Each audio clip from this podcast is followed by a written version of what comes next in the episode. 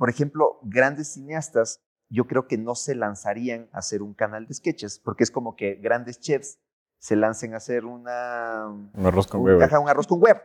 Entonces nosotros somos, yo creo que el, el equipo de Enchufe TV es es de grandes chefs que están haciendo arroz con huevo. Entonces es el mejor arroz con huevo que hay.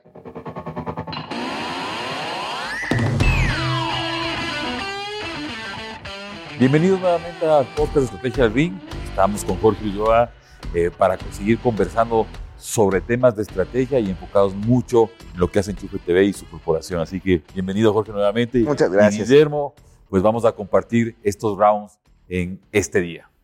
Eh, ¿Tiene competencia Enchufe TV y, y- y la productora y todo lo demás? ¿Tiene, o sea, ¿tiene competencia o estás en un territorio donde todavía disfrutas de, de- de levantar las cosas, de, de tener espacio, de tener aire, o tienes a alguien respirando? Porque la competencia es una de las cosas más estratégicas que existen, necesitamos de la competencia. Pero por supuesto que es mucho mejor ser monopolista. Pues a mí que es- es- esos temas románticos que a veces hablamos en estrategia de que la competencia nos ayuda a crecer, sí, sí, nos ayuda a crecer. Y lo hemos dicho aquí. Pero mejor si no tengo competencia, yo soy el dueño del mundo. Ahora tengo que estar muy atento a no quedarme estancado, ¿no? A ver, eh, claro que han surgido varias competencias alrededor de estos 12 años que, no han sido sostenibles. Y también yo creo que eh, mucha gente que tal vez podría unirse a una competencia que a mí me encantaría. Es más, yo soy fan de cualquier canal que salga de sketches, me encanta. Yo soy fan, fan, fan, fan. Lo que pasa es que, por ejemplo, a ver, desde el género, el género de la comedia es un género completamente subestimado. Para mí es un género tan sofisticado y tan rico, pero a nivel de, de industria y a nivel de audiencia es subestimado. O sea, ni siquiera, o sea, una película de, de comedia es dificilísima que gane el Oscar por más de que sea ¿Por qué? una Porque no se, ve, no se ve seria. Exacto, porque no es seria. Cuando la comedia es la cosa más seria. sí, sí. El plan Eh, estratégico tiene que ser serio. Claro, sí. exacto. Entonces, eh, por ejemplo, grandes cineastas, yo creo que no se lanzarían a hacer un canal de sketches, porque es como que grandes chefs se lancen a hacer una, Un arroz con un, huevo. ajá, un arroz con huevo. Entonces nosotros somos, yo creo que el, el equipo de Enchufe TV es, es de grandes chefs que están haciendo arroz con huevo. Entonces es el mejor arroz con huevo que hay. Y es así, o sea, el- el- el- Pero es el mejor arroz con huevo que hay. Exacto. Porque todo el mundo hace sketches también. Todo el mundo- ahorita, ahorita. Antes no. Ahorita sí. O sea, hay sketches. tú ves en TikTok. O sea, tú scrolleas y si tienes Sí. como, como activado el hashtag comedia, encuentras cosas y brillantes, chiquititas, pero súper emergentes, hechas con una misma persona que se pone una toalla en la cabeza y es la mujer y solo hace, "Ah, ah, ah", sé qué, ya.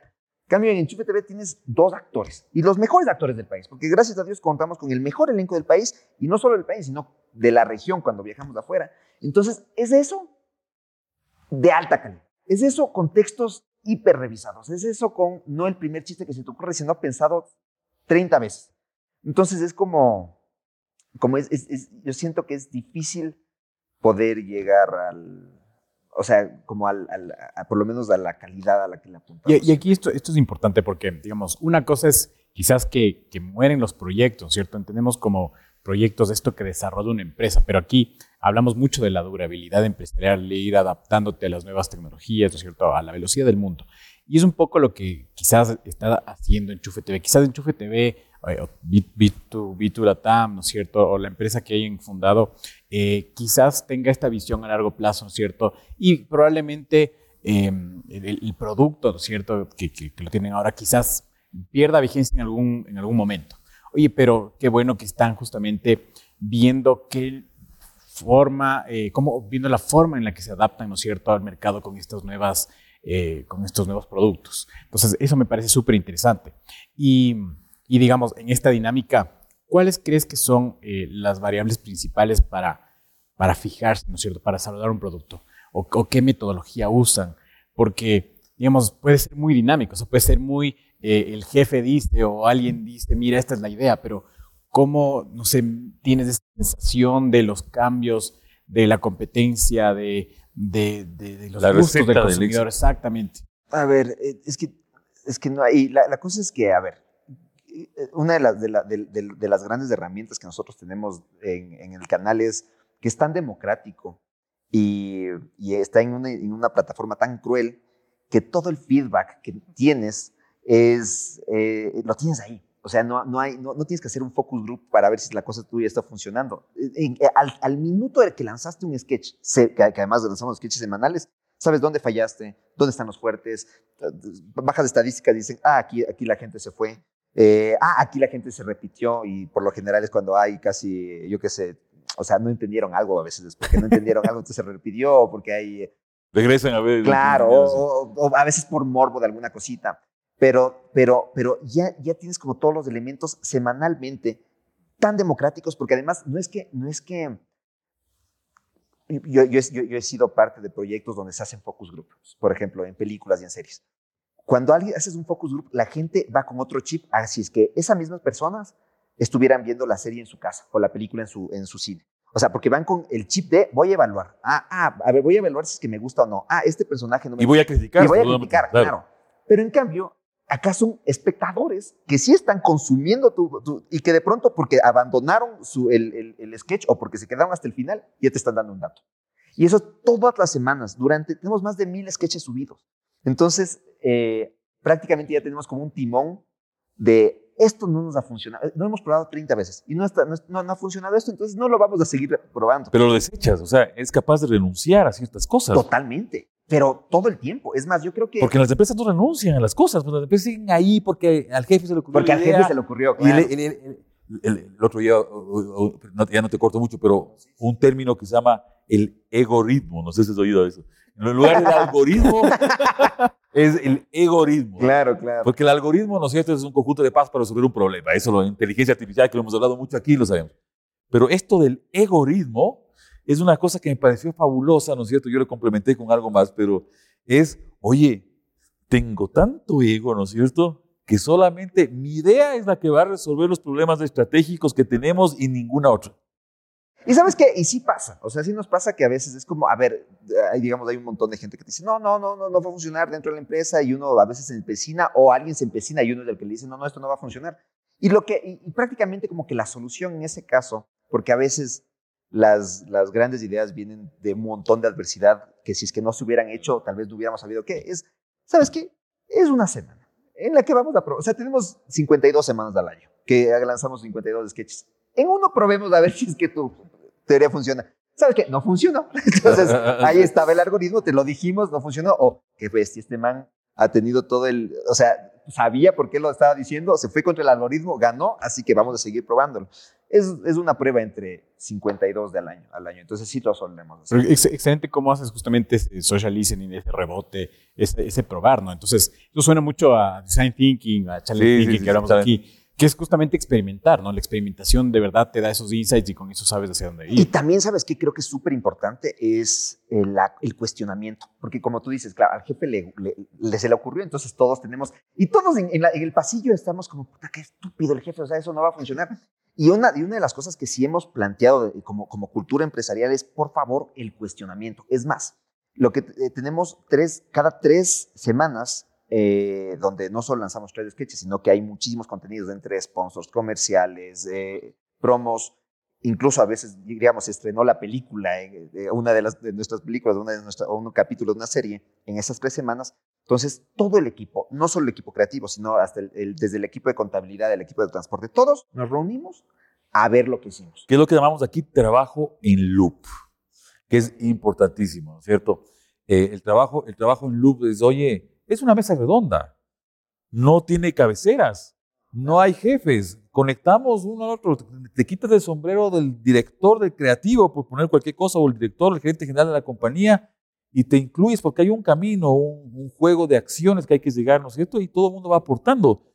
Pero no es un silo, ¿no es cierto?, donde ah, no te metes con mi área, que eso falla muchísimo en la estrategia, ¿no es cierto?, si no es un tema de conexión. Y si tienes que criticar, criticas ahí, ¿no? Pero la cultura es la que soporta esa crítica. Eh, y, y sobre todo en, en una cultura que no está acostumbrado a criticar, que, que, que es todo el tiempo, no, eso sí está bien, sí está bien, y sé Sí. cuánto. O sea, yo voy a miles de estrenos de cine y claro, sale el, sale el director y toda la cosa y uno es como, y te pregunta, ¿qué tal le viste? Y uno tiene que decir, ah, sí está bien, sí está bien, lo que sea. Y todo el mundo te llena con sí está bien, sí está bien, pero también porque no es el espacio para decir, chuta, la cosa, ¿sabes qué? No, estás estrenando tu película, es una fiesta y es su fiesta, entonces está bien.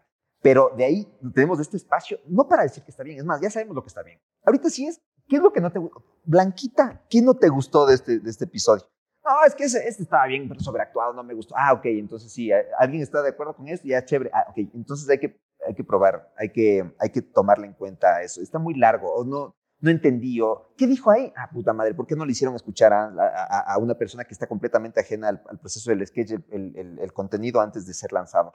Entonces, eh, yo creo, y, y, es, y es algo que no, que no es o sea, que socialmente no estamos acostumbrados. O sea, el, el, por ejemplo, alguien entra. El cuestionamiento, no, no nos gustan las críticas. Claro, eh, y es como, digamos, está en uno de, estas, de estos foros y, y, y, claro, entonces es como que te dicen, no, todo está bien. Cuando de, ley sabe que algo no está bien. Entonces, hasta que se vaya acostumbrando a este proceso de cuestiona, el cuestionamiento es un acto de amor.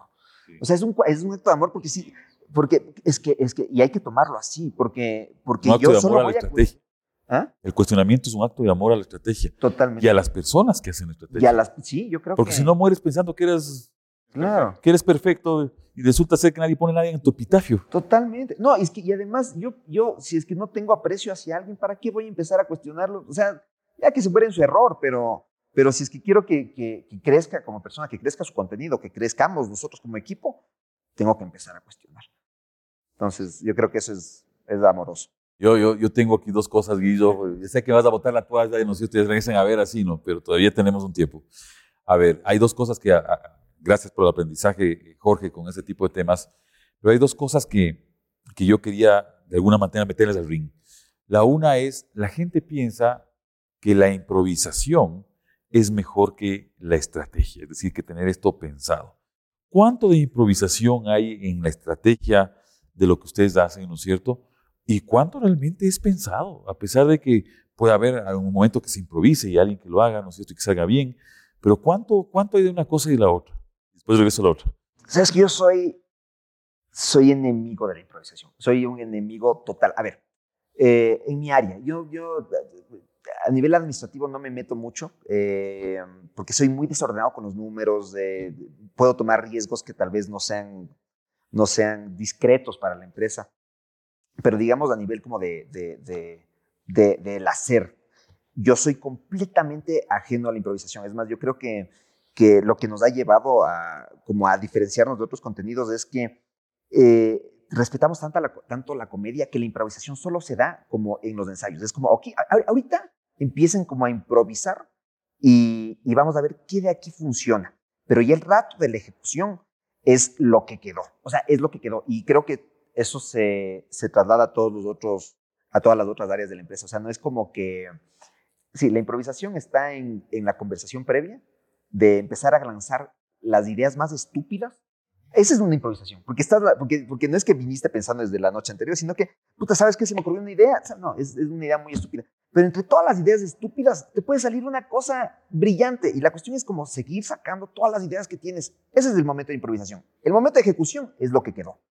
Y, te, lo, y, te, lo, digo porque nosotros hablamos frecuentemente con muchos empresarios y emprendedores y dicen, oye, no, eh, vamos con el ritmo de la ola, digamos, ¿cierto? Y de repente improvisas demasiado en el camino, tu estrategia, tus productos son improvisados y viene la ola de los coreanos, ¿no es cierto?, que tú acabas de decir, y resulta ser que le sacan del mapa, no sé, a los japoneses, ¿no es cierto? O se convierte en algo único que incluso eh, eh, sustituyen otro tipo de entretenimiento sustituyen al cine, sustituyen, porque ellos tienen otro tipo de entretenimiento, sustituyen a, ir a un parque de diversiones. Y, y, esto es porque no, no, ves un poco más adelante o no planificas, la palabra que es planning, no planificas adecuadamente este asunto y nosotros lo hemos visto así mucho en empresas y todo. Trasladamos lo que tú acabas de decir a, otro tipo de empresas, retail, lo que sea, ¿no es cierto? Hay mucho de improvisación y poco de estrategia porque dicen, no, no, no, eso de hacer estrategia es eh, secundario, ¿no? Y, eso este que, programa, ¿no? Y eso que, digamos, tu giro es mucho de creatividad, ¿no es cierto? Mucho de, pivotar ideas. Entonces dices, oye, sí va a ser improvisación en, este, en esta parte que es la ideación, ¿no es cierto? Que es el cómo, cómo vamos a ir caminando. Pero de aquí en adelante, ya cuando empieza la ejecución, tienes totalmente controlado y hay, hay un planning. Me parece estupendo. y ahí va el otro gancho, porque yo tengo que mandar un gancho de despedida. Tú, tú dijiste, entonces, con todo gusto. a ver, eh, yo voy a decirlo porque esto es, es, abierto y hay, hay como decirlo. A mí el director de cine que más me gusta se llama Quentin Tarantino. Es más, si han visto otros capítulos de Estrategia Ring, han visto la camiseta de Quentin Tarantino puesta aquí. Ahora estoy con la Ozzy, pero la de Quentin Tarantino está aquí. Es otro, es otro innovador. Y me, y me parece un tipo, ¿no es cierto? Eh, como Dalí, si ponemos, estamos en el mundo del arte, ¿no es cierto? Que el tipo dice, me vale si hablan bien o mal de mí, ¿no es cierto? Lo importante es que hablen, ¿sí? Y si hablan mal me parece mejor, porque de, de los, de los que hablan bien solamente es para adula- adu- adularles, ¿no? Y Tarantino creo que ha, ha trasladado esa lógica de alguna manera al cine, ¿no? O sea, ha ido totalmente a contracorriente. ¿Cuál es la, cuál es la conversación contigo? Eh, él, él tiene una propuesta de valor de ir contracorriente, de ir contra las leyes físicas. Si uno ve Érase una vez en Hollywood, que es un producto como el cualquiera de otra empresa, ¿no es cierto? Eh, uno se da cuenta que le cambia totalmente a la historia de, de la muerte de Sharon Tate, ¿no es cierto?, en, en- esa casa y la hace ver desde otra perspectiva. Es contracorriente, es una propuesta de valor dentro de estrategia que tiene Quentin Tarantino. ¿Cómo ves esto? ¿Cómo esto es ir contracorriente, pero así a lo salvaje como va? Que esto puede aplicarse a cualquier empresa, ¿no? Sí, bueno, a ver.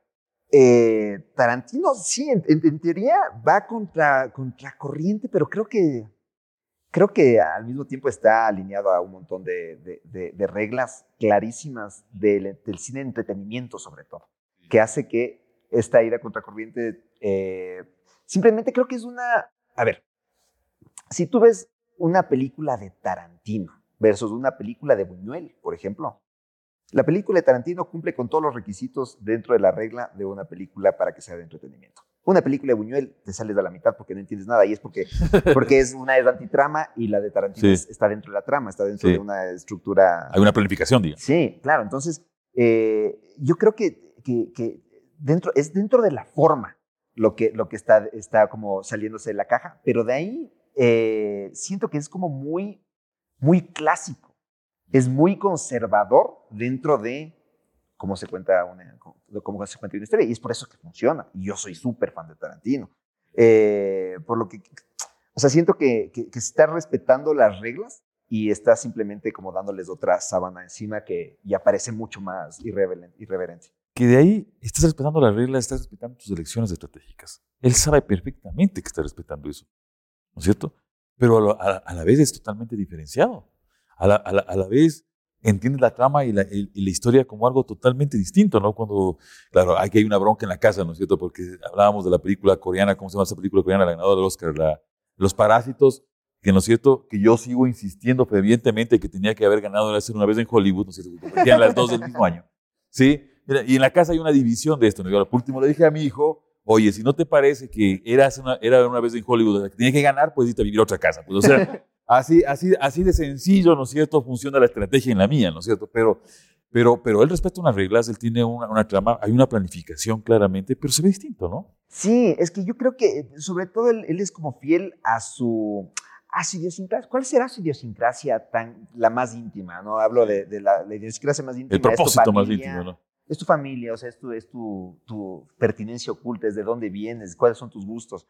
Eh, y eso es lo que de alguna manera le da como un estilo propio. Y eso pasa con todos los, con todos los cineastas, con todos los autores, con, todos, con todas las personas que de alguna manera han creado algo, desde este vaso hasta una película, eh, que tienen como, como un diferenciador por parte de su historia. Pero de ahí eh, yo creo que el, el diferenciador, o sea, no está dentro de la, de la estructura. Y yo creo que eso es importantísimo porque... ah, porque creo que está consciente de que esto es una industria, está consciente de que, sobre todo él es un personaje, o sea, él, él, él, él en sí, más que, su- a veces más que sus películas, yo creo que es él, eh, que es él, o sea, Eso, eso del personaje he oído varias veces, ¿no es sí, cierto? sí, sí, sí. No huyan de lo distinto. No, no, no, para no nada. huyan de los personajes distintos, ¿no es cierto? De las personas diferentes dentro de la organización, porque eso es lo que hace que haya diferenciación. Totalmente, ¿no? Y además él la tiene clarísima. Yo, yo, yo, yo, yo, yo he visto videos donde el tipo le, le lee, por ejemplo, a, a Robert Rodríguez, un- Sí. un- uno de sus, Sus amigos, ¿no? Ajá, sus amigos, su, su guion, y dices, está exactamente, exactamente a cómo se está viendo en pantalla. Y dices, claro, es un tipo súper estructurado, es súper estructurado, solo que tiene, que, que la, irreverencia, la irreverencia está como en, el, en la manera en la que cuenta una, una forma súper, o sea, porque puedes contar exactamente la misma película que, que Tarantino, eh, porque, por ejemplo, Tarantino es completamente asexual en sus películas. O sea, no- eh, eh, a Los nivel de personajes son reverencia así. sexual no existe. Es, es solo, es, Es, solo es irrever- neutro, ¿no? Es, es neutro. O sea, no hay escenas sexuales dentro de las películas de Tarantino. La irreverencia está dentro de la sangre de Tarantino. Sí. Ajá. Y dentro de, otra- de otros aspectos como más narrativos, como por ejemplo eh, hablar de algo completamente cotidiano cuando sabes que vas a cometer un crimen. O sea, tiene Sí. como unas cosas que son muy de autor y que son preciosas, pero en estructura es, es, es impecable. Tenemos, tenemos que Entonces, hacer un episodio solo de cine. Claro. Porque hay No, pero muchísimo que que estamos haciendo cine enfocado en la estrategia. Claro. Todo lo que hemos hablado es claramente, porque no solamente vamos a hablar de industrias clásicas en esto, sino también tenemos que hablar de las industrias creativas. ¿Qué más creativo y más, más estratégico que la industria del entretenimiento y la industria del cine o de, o, o- o- de Enchufe TV? ¿no? Solo déjame darte como un- una, una analogía y, y- y obviamente reservando todas las distancias entre, entre, por ejemplo, lo que tú decías, o sea, ¿qué- qué- ¿cuál es el diferenciador de Tarantino? Yo digo, no, o sea, pero la estructura es, está sólida, es igualita a, las que, a, a todas las estructuras que hemos visto durante cientos de años, miles de años. Eh, es que, por ejemplo, eh, justo lo que hablábamos, es agarrar como el servicio audiovisual de lo que hemos visto a nuestro, a nuestro, a nuestro servicio. O sea, todo lo que hemos visto a nivel audiovisual y ya estructurado a nuestro servicio. Eh, por ejemplo, tenemos un sketch que se llama El Día de la Madre. Y así tenemos miles de sketches, ¿no? Pero por dar un ejemplo, El Día de la Madre, que es Mami, Mami, Mami, que es nuestra idiosincrasia completa, completa, completa con con nuestra mamá latina, pero visto como una película de Indiana Jones, o sea, de Steven Spielberg, es como, eh, pero en vez de que, de que, de que venga la bola grandota, es la, la, la rueda de la, de, la, de la manguera y todas las cosas. Lo mismo hace Steven Spielberg, digo, lo mismo hace Tarantino, eh, porque una de las cosas que más hace Tarantino es copiar, eh, copiar planos de otras películas. Es- no, no sé si, si, si ubicas esta cosa, que es como, es- prácticamente es, es- un tipo que hace un collage de todas las películas que les gusta dentro de una... Corta y copia. O copia y corta y pega, ¿no es cierto? Claro, corta, y- corta y pega. ajá. corte y pega, es, se llama guionización en estrategia y es una, es interesantísimo, es una técnica creativa y una técnica estratégica. Yo corto y pego, ¿no? Que comida más velocidad, comida rápida, pues o sea, es, Claro, claro. es una estrategia, se llama guionización. Es Sí, sí, entonces él hace un mashup de todo lo que le gusta, es un collage de, de todas las cosas que funcionan. Y es lo que le hace único. O sea, es, es como lo, más o menos como para cerrar el tema, pero bueno, eso nomás. Buenísimo. Gracias. Y aquí, eh, justo ya de, de todo lo que hemos visto, poco, ¿cuál sería tu consejo, ¿no es cierto?, para los emprendedores, un poco viendo el, el nuevo mundo, ¿no es cierto?, al que- en el que estamos entrando ya de la inmediatez, de la globalización, no hay barreras. Eh, ¿cómo, cómo- qué, qué les dirías tú a los emprendedores? ¿Cuál sería un consejo? A ver, ya. Primero, un- ese, uno y dos, eh, ¿qué les dirías también a los empresarios, ¿no es cierto?, con re- respecto al tema de contenidos, de la importancia de los contenidos. Esas dos preguntas para, para ir cerrando. A ver, yo creo que hay algo que, que a mí me encanta, o sea, más que me encanta, me- lo considero tan necesario decirlo a, justo a los emprendedores y es para que no cometan lo mismo que nosotros cometimos. Y es que, a ver, noso- eh, casi todos los emprendimientos se dan entre amigos, entre personas cercanas, porque es la única persona que confía en ti y le dices, loco, pongámonos un negocio de lo que sea, salchichas de ahí en tal parte, porque no hay salchichas en ese lugar. Entonces, claro, todo es de emoción al inicio y lo que sea consigues colaboradores que tal vez al principio no les puedas pagar.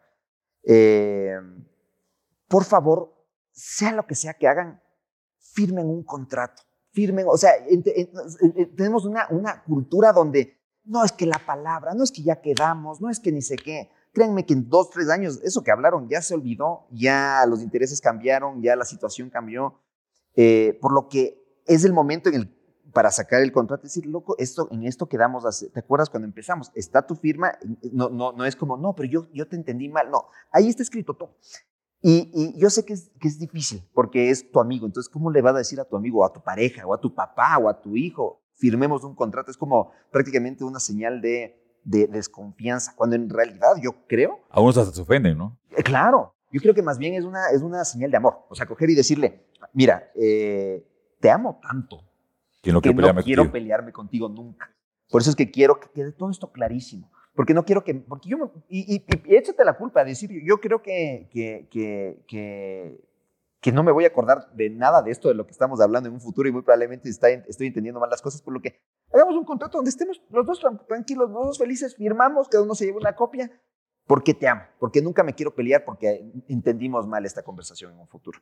Eso háganlo, por favor. O sea, por favor, le- les, ruego, les juro que me van a agradecer tanto en un futuro. Y si no lo hacen, se van a arrepentir tanto como yo me arrepentí en un momento en un futuro.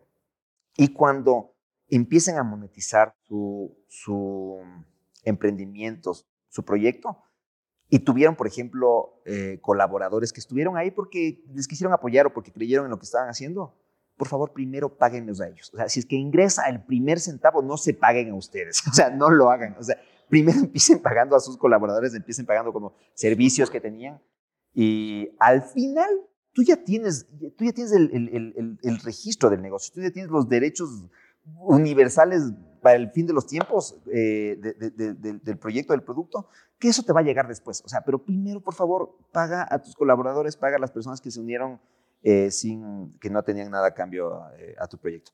Eso, y de ahí como a, empresarios nuevos, digo, a, empresarios ya, ya consolidados, no, o sea, que, que tenemos que crear una de las cosas que más, que, que, que, más me alegran a mí cuando eh, escucho de un nuevo proyecto es que es, es que es un proyecto que, que humaniza un montón de cosas. Yo creo que una de las cosas que más valor le pueden dar a un, a un proyecto es que están al servicio de hacer este, perdón por decir, parece muy utópico, pero de hacer un mundo mejor. Les juro que su empresa va a ser mucho más, mucho más rentable si es que su empresa quiere que hayan buenas prácticas con empleados, que hayan buenas prácticas con clientes, que hayan buenas prácticas ambientales, que tenga, o sea, eh, eh, pagos justos, o sea, créanme que, que, eso hace que la empresa primero no se llene malos chismes de afuera. Eh, Reputacionales, claro. claro, porque además te puede hundir como una mala reputación por, por claro, ganarte un par de pesos antes, o sea, en, un momento como inmediato, en vez de pensar como a, largo plazo. Y, y, y, pensar en que, en, y por favor piensen en sus hijos, o sea, no le dejen un peor mundo a sus hijos o simplemente porque la industria está funcionando, o sea, piensen ambientalmente, piensen socialmente, piensen a nivel de, de, de, de igualdad de, género, de, un montón, o sea, de un montón de ideales que parece que no son rentables, pero que les juro que va a ser rentable. Que Al final hacemos noticia, porque son parte de la estrategia y son parte de la cultura. Ah, Excelente. Me, Le vamos a dar el honor a... Me, me, encantó, me encantó tu cierre, me encantó esto. Eh, yo te decía algo más, más puntual, más bien me subiste otra vez a la estrategia. Perdón, y, te, y, te, agradezco. y te agradezco porque eh, es clave, ¿no es cierto?, cómo, cómo ves primero, piensas en, tu, en tu, gente, de, de, tener esta visión, ¿no es cierto?, a largo plazo, de de verdad agarrar todas estas quejas que diste, todos estos problemas y sembrar sobre esto y cambiar, ¿no es cierto?, nuestra mentalidad y de verdad ofrecer productos de valor, de pensar en la gente, de pagar primero a nuestra gente, ¿no es cierto?, temas de cultura súper interesante. Te agradezco por todo eso. Gracias. Jorge, de verdad, bienvenido siempre. Esto es tu casa. Gracias. Gracias, Deito, por esta excelente conversación. y gracias a todos. No se desconecten, de, sigan nuestros episodios que vamos a tener invitados de este nivel como, como Jorge y Dora. Entonces, gracias a todos. Déjenos sus comentarios y que tengan un excelente día.